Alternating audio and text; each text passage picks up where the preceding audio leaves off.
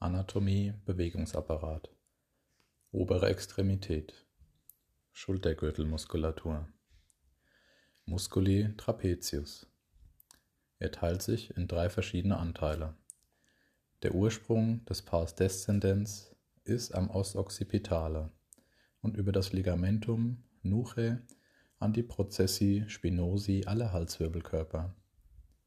Der Pars transversa ist am Sehnenspiegel auf Höhe der Processi spinosi der ersten bis vierten Brustwirbelkörper und der Pars ascendens an den Processi spinosi der fünften bis zwölften Brustwirbelkörper. Der Ansatz ist das laterale Drittel der Clavicula für den Pars descendens, das Acromion für den Pars transversa und die Spina scapulae für den Pars ascendens. Funktion Pars descendens zieht die Scapula schräg aufwärts und dreht sie nach außen. Neigt den Kopf zur ipsilateralen Seite und dreht ihn zur kontralateralen Seite. Pars transversa verlagert das Schulterblatt nach medial.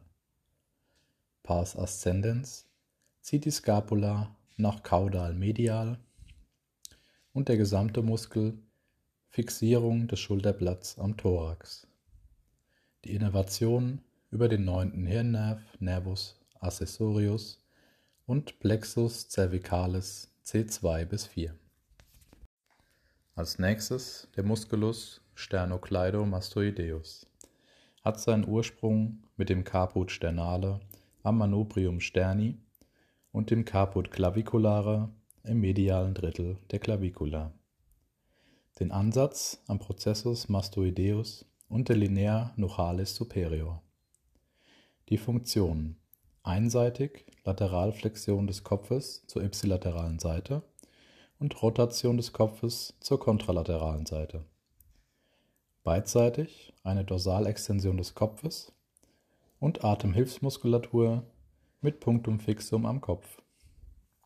Die Innervation über den Nervus accessorius, also den neunten Hirnnerv, und direkte Äste aus dem Plexus cervicalis C1 bis C2. Als nächstes der Musculus omohyoideus. Hat seinen Ursprung an der Mago superior des Schulterblattes. Den Ansatz am Körper des Zungenbeins. Seine Funktion ist die Absenkung des Zungenbeins, eine Verlagerung des Kehlkopfs und des Zungenbeins nach Kaudal und spannt mit seiner Zwischensehne die Halsfaszie und hält die Vena jugularis interne offen. Die Innervation über die Ansa cervicalis des Plexus cervicalis C1 bis C4. Musculus serratus anterior hat seinen Ursprung an der ersten bis neunten Rippe und den Ansatz an der Scapula Pars superior am Angulus superior, Pars intermedia an der Mago medialis und Pars inferior am Angulus inferior und Mago medialis.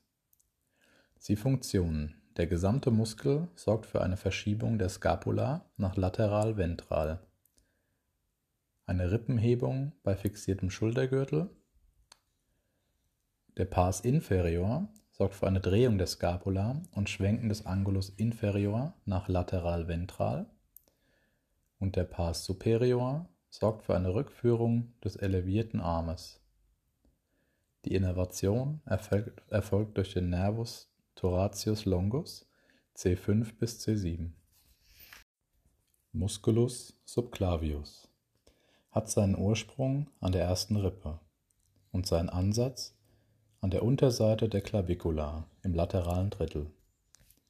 Seine Funktion ist die Fixierung der Clavicula im Sternoclaviculargelenk.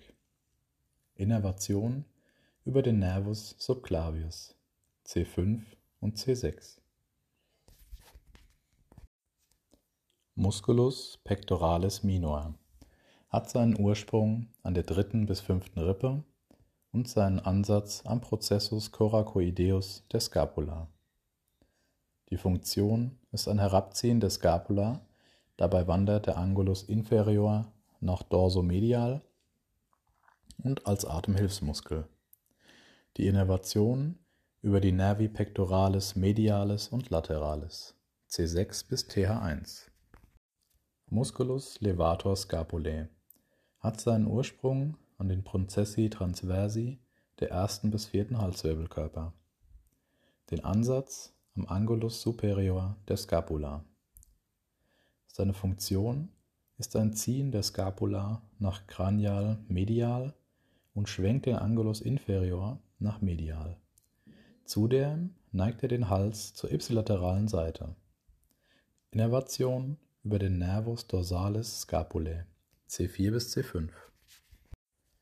Musculus rhomboideus minor hat seinen Ursprung an den Prozessi spinosi der sechsten und siebten Halswirbelkörper.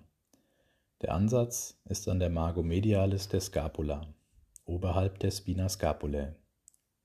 Seine beiden Funktionen sind eine Fixierung der Scapula und ein Ziehen der Scapula nach cranial medial. Innerviert wird er durch den Nervus dorsalis scapulae C4 bis C5. Musculus rhomboideus major hat seinen Ursprung an den Prozessi spinosi der ersten bis vierten Brustwirbelkörper und seinen Ansatz an der Margo medialis der Scapula, unterhalb der Spina scapulae. Seine Funktionen sind Fixierung der Scapula und ein Ziehen der Scapula nach cranial medial. Innerviert wird er durch den Nervus dorsalis scapulae C4 bis C5.